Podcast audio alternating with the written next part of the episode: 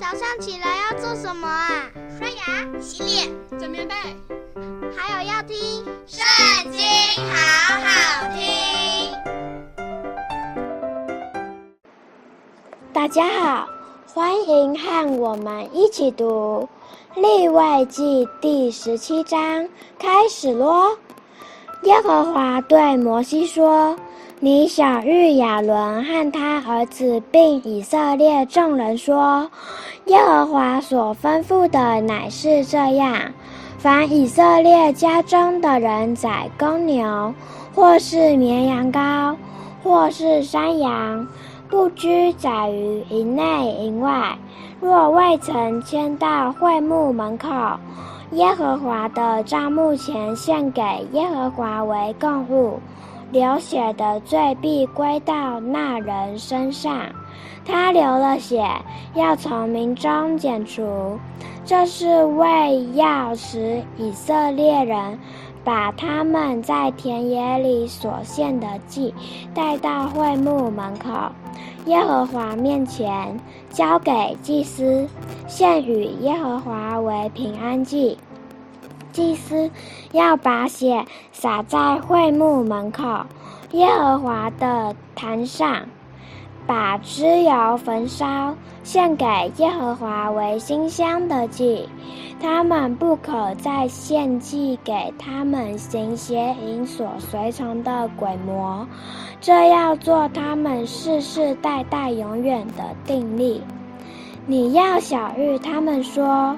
凡以色列家中的人，或是寄居在他们中间的外人，献燔祭或是平安祭，若不带到会幕门口献给耶和华，那人必从民中剪除。凡以色列家中的人，或是寄居在他们中间的外人，若吃什么血，我必向那吃血的人变脸，把他从民中剪除。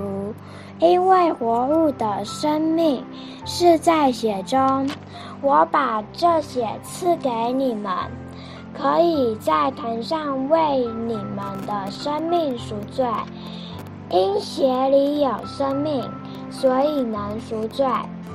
因此，我对以色列人说：你们都不可吃血；寄居在你们中间的外人也不可吃血。